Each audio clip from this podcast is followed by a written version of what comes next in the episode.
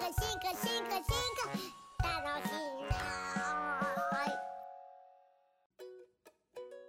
すごい進化ラジオ本日はスペシャルゲストにお越しいただきました。バッタ博士こと前野ウルド幸太郎さんです。よろしくお願いします。よろしくお願いいたします。今日はありがとうございます。こちらこそお招きくださり、ありがとうございます。はいですごい進化ラジオは普段はねあの学生と僕とでやってるんですけど僕が大学のね、うん。先生っていうことで、まあ、高知大学で進化とかね生態のことを教えつつ学生がもう準期っていうんですけど、うん。まあ、修士になって、まあ、大学院生なんですけどね、うんうん。彼とこう対談しながら分かりやすくというか、うんうん。面白くこう昆虫の話とかしていきたいなとはいつも思ってるんですけど今日はですね前野さんをお迎えして、まあ、バッタの研究とかアフリカの話をですね、まあ、3回にわたって伺いたいなと思ってます。はい。けどリスナーの皆さんもねあの前野さんのことをご存じない方もいると思うんで、ちょっと最初僕の方からあの前野さんの略歴を簡単に紹介させていただきます。1980年秋田県生まれ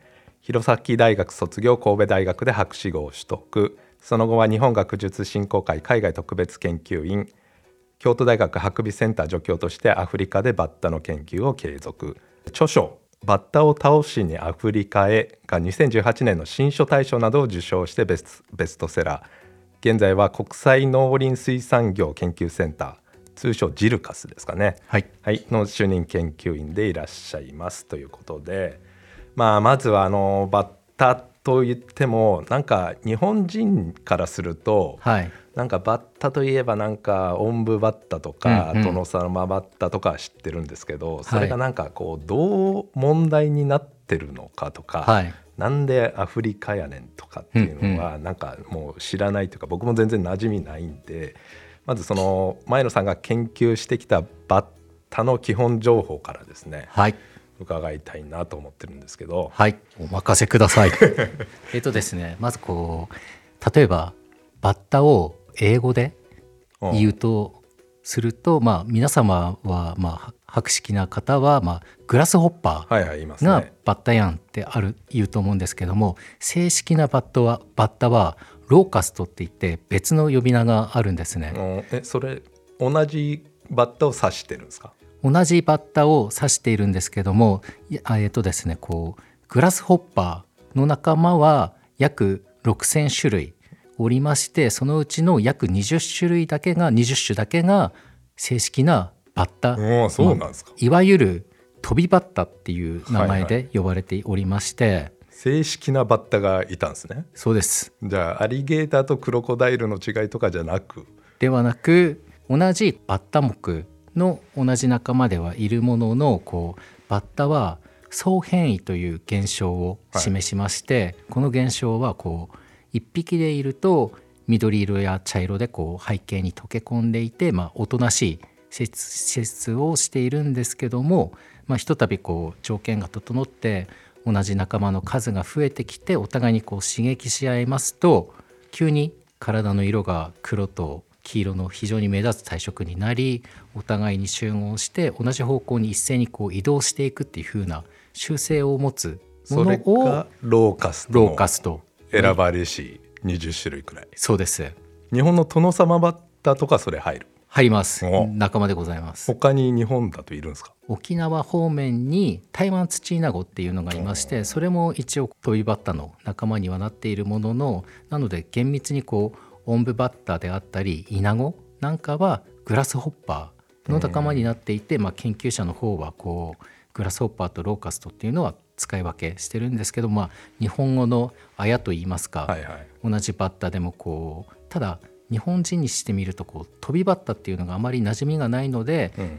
自分なんかはこう学術的な専門書を書くときはなるべく飛びバッタを使ってるんですけどもこう皆様普段こう研究されていない方に話すときには一括りにバッタって言った方がまあ分かりやすいっていうので使い分けてます。飛びバッタ博士だとちょっとくどいですからね。くどいので なんやねんってなってしまうのでもうそこはエイヤーと。なるほど。じゃあそのローカストの中の一種類をはい。研究している。そうです。ローカストの中でも私が特に力を入れて研究しているのがデザートローカスト。おいわゆる砂漠飛びバッタはいはいという名前になりましてもう本当にこう半乾燥地帯砂漠のエリアに生息しているバッタになります。それがアフリカに分布しているそうです。えっ、とですね、こう西アフリカからインドの方まで、まあ、中東を経由してインドの方にかけてこう半乾燥地帯に生息しておりまして地球上の陸地面積の約2割に結構幅広いところに生息しておりますなる。ほどデザートっていうのはその砂漠のデザートですね砂漠のデザートです。発音がちょっと僕もよくできないですけど大きさとか見た目は日本のトノサマバッタをイメージすればいいくらいそうですねかなり似ているんですけどもトノサマバッタよりも一回り大きいくらいになります。でそれがどういう問題をはい。引き起こしてるかっていうのを聞きたいんですけど、えーとですね普段は本当こう見つけるのが難しいくらいレアな昆虫なんですけれどもこう半乾燥地帯に異例の大雨が降りますとこう砂漠が緑が一斉に生えてきましてその餌となる緑が増えるとそれに反応してどんどんと数を増やしていきまして爆発的に個体数を増やしまして本当に地平線の彼方から彼方までもうマジでバッタだらけになりまして、しかもこう1日に100キロ以上も自力で飛翔することができます。1日に100キロ。100キロ。1匹が。1匹が。それすごいね。もう人間よりすごい、確実にまあ大体1時間時速20キロから25キロくらい。まあまあ、外から見てるとこうふんわり柔らかく飛んでるんですけど、まあ、それでも5キロ、うん、5時間5時間飛んだらもう100キロ軽くいってしまいますので、はそういったこう非常に類まれなる機動力を兼ね備えそして大量のしかも彼らは非常にこう獰猛食欲旺盛なのでで農作物を食い荒らすんですけれあ、どもその野菜とかを。野菜とか、はででこの砂漠飛びバッタのもう一つのこう特徴としては光食性昆虫によってはもうこの食種類の植物しか食べませんよってはいいうはい昆虫もいらっしゃるんですけども、砂漠飛びバッタの場合は500種類以上の植物を植物をはいはい。ガツガツ食べてしまうので、まあそうやってこう贅沢言わずに何でも食べれるっていうのも まあ人間にとってしてみるとまあ害虫になってしまっているなるほどだから野菜だったら大体食べちゃうみたいな。大体食べてしまいますね。なんかイメージよくわかんないんですけどその半乾燥地帯でしたっけ、はい。こうなんか砂漠はイメージできるんですけど、こうたまにこう雨が降ったりするとはい。植物がはい。生えてたりして、でまあそこは砂漠なんだけどアフリカにいろんな人々がこう集落とかがあって、はい。野菜とかを育ててるエリアがやっぱあると。はい。でそういうとこに飛んできちゃって、はい。食い荒らしてでまたうんうんうん。こう去っていくみたいな、そんな。じ時間的な流れで言いますとこう 大雨が降りますと、まあ、砂漠の奥地もこう緑色が緑がたくさんこう生い茂りましておそらくこう歴史的に大干ばつの後に大雨が降ると爆発的な大発生が起こるんですけどもまだ誰もデータは取っていないもののおそらくは大干ばつの時に天敵の類が死滅ししてしまっていて、はいその草は植物は生えてくるところにいち早くたどり着けるのが砂漠飛びバッタで本来であればこう天敵例えば鳥であったり、まあ、昆虫ほ肉食の昆虫にこう捕食されて死んでしまうものがほぼほぼ全て成虫になるっていうのでも、爆発的に数を増やしてしまってでそれでこうまあ本当一時的にしか緑がないんですけれどももう大体まあ緑が枯れるまでに成虫になりでその成虫が今度はこう集団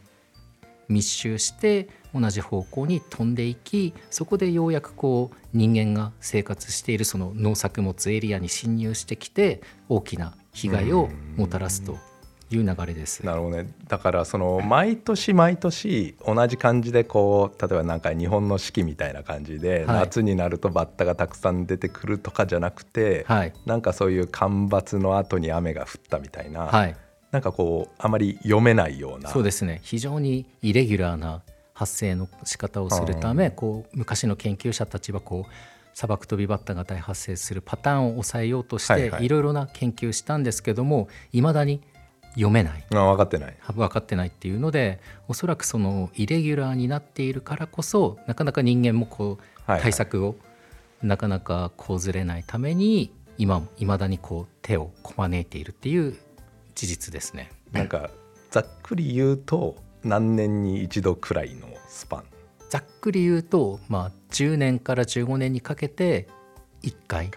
なるほどね。発生するイメージですね。だけどこう周期的に10年に一度こう規則正しくはい、発生するわけではなくではなく感覚がっていう。間隔も空きますしでひとたび大発生すると1年で収束する場合もあればお最小最長で14年間続いたっていう風なマジですか？記録もあるので非常にそれも悩ましねいで特にこう単発で大発生してしまってもせっかくこう対策を予算を獲得してこういろいろな人員をトレーニングして育て上げてももうバッタがそんな数十年10年出なければもう政府とかも予算打ち切ってしまっ ほてんまっすね。もうすぐ廃れてしまうっていうこう人間の社会の浅はかさもバッタ問題をいまだにこなってるっていうのもありますよいや本当コロナウイルスがそうでしたよね。そういう感染症って、まあ来ない時はねもうそんな研究いらんのちゃうみたいな感じでしたけど、まさに。いざ来てみたらねもう準備できてないとって感じですけど、まあ、バッタの大発生もそんな感じ。かなり近いものがありますなね。るほどね。ここ最近だと何年ここ最近ですと2019年から2022年にかけまして東アフリカを中心に大発生しました。ちょうどコロナのあの発生した時期とだだかぶりしてしまったたあめーそれは大変ですね。非常にこうせっかくまあ人類もまあある程度その農薬であったり散布の仕方であったりっていうのでかなりこう技術的にも発展させたものの、うん。結局その大問題が起きた時によりによってコロナによっていやーいけないっていうのでね。またそれもこう初期の段階でバッタの発生をこう阻止食い止められなかったためどんどんと広まってしまったっていうのでマジでタイミングがあ悪かったですね。ーなるほどね。でその西アフリカだけじゃなくて東アフリカの方も、はい。結構ケニアとか、はい。タンザニアとかそのくらいですかね。そうですね。なので例えばこうケニアなんかは60年ぶりに大発生して普段はもう砂漠飛びバッタいないんですけれども近隣諸国で発生したバッタがこう飛んできてでケニアは結構こう農作物盛んに育てていてそれを食い荒らされてしまってしかもこうもともとケニアの方にもこうバッタを研究していた研究チームがいたんですけども、うん。もうあのラボをほぼほぼと閉じてしまい、まあ、研究者がその定年退職してしまったので、もうちょうどいなくなったタイミングで発生したので何してんねんっていう風なやばいね。問題もありまして。でもまあこればっかしは予測ができない。できない。今今のところはですよね、だからまあ研究もこう続けられてるっていうはい。ことですよね。前野さんが一番最初の方に言ってた総変異っていうのが、はい。多分ちょっとあの専門用語だと思うので、まあ、詳しく聞きたいんですけど総はあれですよね。相手の愛に、はい。まあ、変異っていうことで、はい。まあそのまああの昆虫学のね教科書よく出てきますよね。バッタの孤独なやつと孤独層って書い,、書いて孤独層のやつとなんか群れるとこう群生層っていうね、そうです。こうはい。2タイプいるんですけど、はい。い、わゆる表現型可塑性のことですよね。こうそうです。まさに。遺伝子は同じだけど、はい。なんか環境が違うとこう違うタイプがはい。生まれてくうんうん。るみたいな感じで、じゃあその何が引き金になってるのかとかが、まあ、前野さん自身も調べてたんでしたっけ、そうです。何何が変わるんですか？こバッタは視覚的な要因と匂いと直接のお互いのぶつかり合い、まあ、接触刺激この3つが組み合わさることでこう普段はおとなしい1匹の孤独層が群生層へと変化するんですけども非常にこうバッタのこの層変異、まあ、表現型可塑性がはい。他の昆虫、例えばアブラムシであったりシロアリであったりこう例えばアリアブラムシの場合は羽があるタイプとないタイプ、うんうん。シロアリであればこうソルジャータイプであったりワーカーとか、はいはい。クイーンとかいろいろいるんですけれどもこう決定的に違うのはバッタは連続的なんですね。変異が。ああ群生層孤独層というけどなんか中間的なやつがいるんですか？そうです。その中間的なやつは転移層っていうふうなまた別の呼び方がありまして。いやあんま知らないですね。非常にここはむず難しい結局研究者も論文書くためには一番簡単なのはこう1匹で飼育した孤独層と集団で飼育した群生層を比較して違いがありますよっていうことを言う研究がまずほとんどなんですけども、うん。実際の現実はその中間の転移層も野外では発生してるんですけど、うん。この転移層を研究した論文まずほとんどないんですね。ああそうなんですか。こう非常にこう見逃されているというか、なんかグラデーションみたいになってるってことですけどね、例えば体色であったり体の形であったりこう行動なんかも非常に連続的うんである、プラスこう例えばこうアブラムシであればある程度の発育の途中でも羽ができるはいはい。かできないかってスパンって決まるんですけども、バッタの場合はリバーシブル。例えばこう途中まで1匹で飼っててまあ孤独層的になっているやつを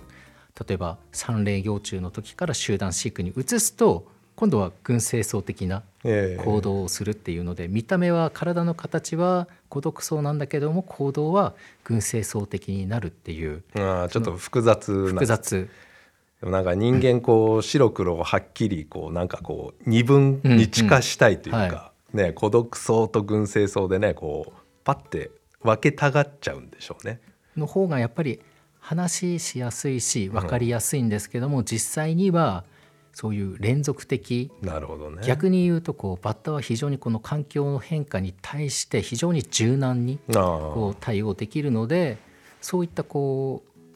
おそらくは砂漠という環境がすごく気まぐれすぎてそういった環境でも俺はこの道で行くぜって言っててもガラリと変わるともうそっちの戦略がこう失敗してしまうのでどのような環境がでもこうチェンジしたのに応じて自自分自身の行動も柔軟に変化できるっていうのがバッタがあなるほどなるほど。強いところだと思いますだ。からその砂漠って僕もほぼ行ったことないというか、鳥取砂丘しか行ったことないですけど、うんなんか雨が降るとかが不規則なんですね、はい。今年は全然降らないけど、はい。次の年は降ったら葉っぱが出てきて、はい。餌がたくさんあるみたいな。うんうん。まさに。なので例えば昆虫の中ではこう光の日日照の長さで応じてこう休眠するかしないかっていうふうなこう環境例えば温度であったり光の長さであったりそういったものをこうシグナルとしてうん。自分の戦略、この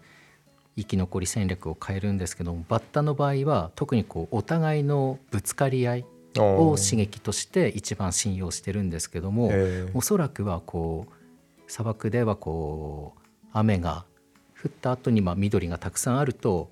結構みんなバッタがこうバラバラに生活してるんですけども、草がなくなってくるとまだ緑が残ってるところにどんどんバッタが集まってきて集結してきてそこでようやく混み合い混み合いイコール環境の悪化。うん。で特にこのバッタのお互いのぶつかり合いっていうのが最も信頼のおけるシグナルとして使っているんじゃないかなと。ボディコンタクトみたいな。ボディコンタクトが最も一番信頼のおけるこうなるほどね。彼らのまあし進化の上でいろいろなこう環境条件使う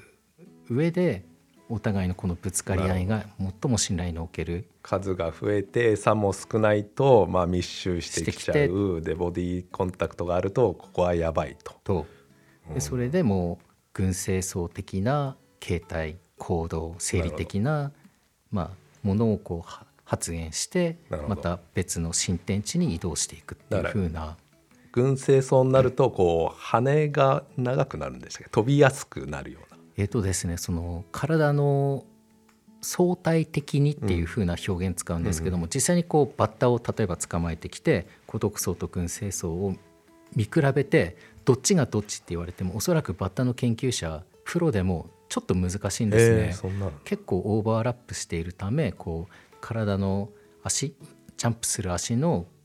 交交代節っていう場所と頭の幅を割った割合でようやくこう孤独層と群生層と区別できるので,、うんで実際にその群生層の方が飛びやすいよみたいなことを結構いろんな本とかで言ってるもののそれを証明した研究を私は知らないんですよね。ああそうなんですか。もう直感的に羽が相対的に長いとこう長距離飛べるやんけって思いがちなんですけどもそれを実証した研究はあ本当ですか？見たことないので。いやよくだから昆虫のね、教科書にはうん。必ずと言っていいほどねそのはい。バッタのこの総変異の話出てるんですけど、まあ結構分かってないことが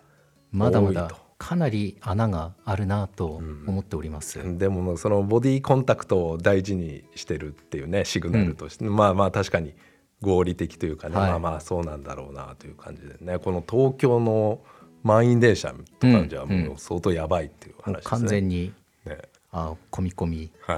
い、もうここから抜け出したいみたいな。でやるとまあ発育を例えば群群生草の方が幼虫期間短いんですけども、うん。短くなればなるほどその悪化していく環境から脱出していくための羽を早めにこう獲得できるっていうのでもう本当自分自身の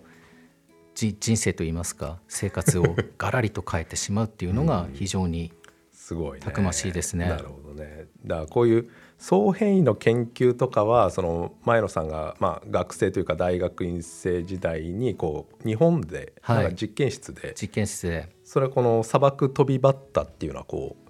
輸入してたというか、まあまあ許可とかがうんうん。いるんでした、はい。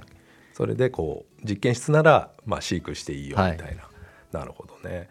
だからあのーリスナーの方というか前野さんのファンの方とかも多いと思うんですけどなんか研究者からするとやっぱ前野さんもめちゃくちゃ論文書いてましたよね。いやうん。なんか好きなんでしょうね研究がね。研究はうん。だからいつもおちゃらけたことを言ってるような感じもするんですけどやっぱ研究がすごいなとは思ってましたけどね。褒めてくださりありがとうございます。その辺のなんていうか日本時代ですかね主に、はい日本のなんか研究成果とかはあの最初の本の「孤独なバッタが群れる時」ではいしたっけ、はいこれに結構詳しめに紹介されてる感じですね。でなんかおちゃらけた話もたくさん出てたかと思いますけれども、今あの新書で購入できるという、はい。はい、そんな感じなんで。まあこれも本当あのねあのベストセラーになった何でしたっけ？バッタを倒しにアフリカへが タイトルがいいですよね。はい。バッタを倒しにアフリカ映画ベストセラーです。それの前の本ですよね。これこれも結構楽しいなと思いますけれどもこう日本で研究していた時になんかまだその時はアフリカに行ったことのない時があったわけですよね。はいもうやっぱ行きたいなって感じだったんですか？なのでもう最初はまだアフリカのことまでは考えられなかったんですけどもただこう実験室で外国のバッタを飼育して、うんまあ本当人工的な環境で彼らがを、まあ、小さな飼育容器に閉じ込めて、まあ、見ていて果たして自分はこれで本来の彼らの姿を理解することができるのであろうかってこう徐々に徐々に研究するために恥ずかしくなってきたというかそうですよね。疑いを持ってきてしまいましてやっぱり自分は彼らの本来の姿もう自然な姿を見るためには、まあ、当然生息地であるアフリカに行ってしまった方がいいであろうとおそらくまあ実験室で研究していれば論文はたくさん書けたとは思うんですけども、そっちよりは本物のバッタ研究者になりたいなという思いがあってそこでアフリカに行く決意を固めました。まあ砂漠飛びバッタと言いながらね砂漠に行ったことないとない、かね。うん、なるほどそれなんかもう行きたいというかなんかこう使命感みたいなのは感じですどねんどんと高まってきました。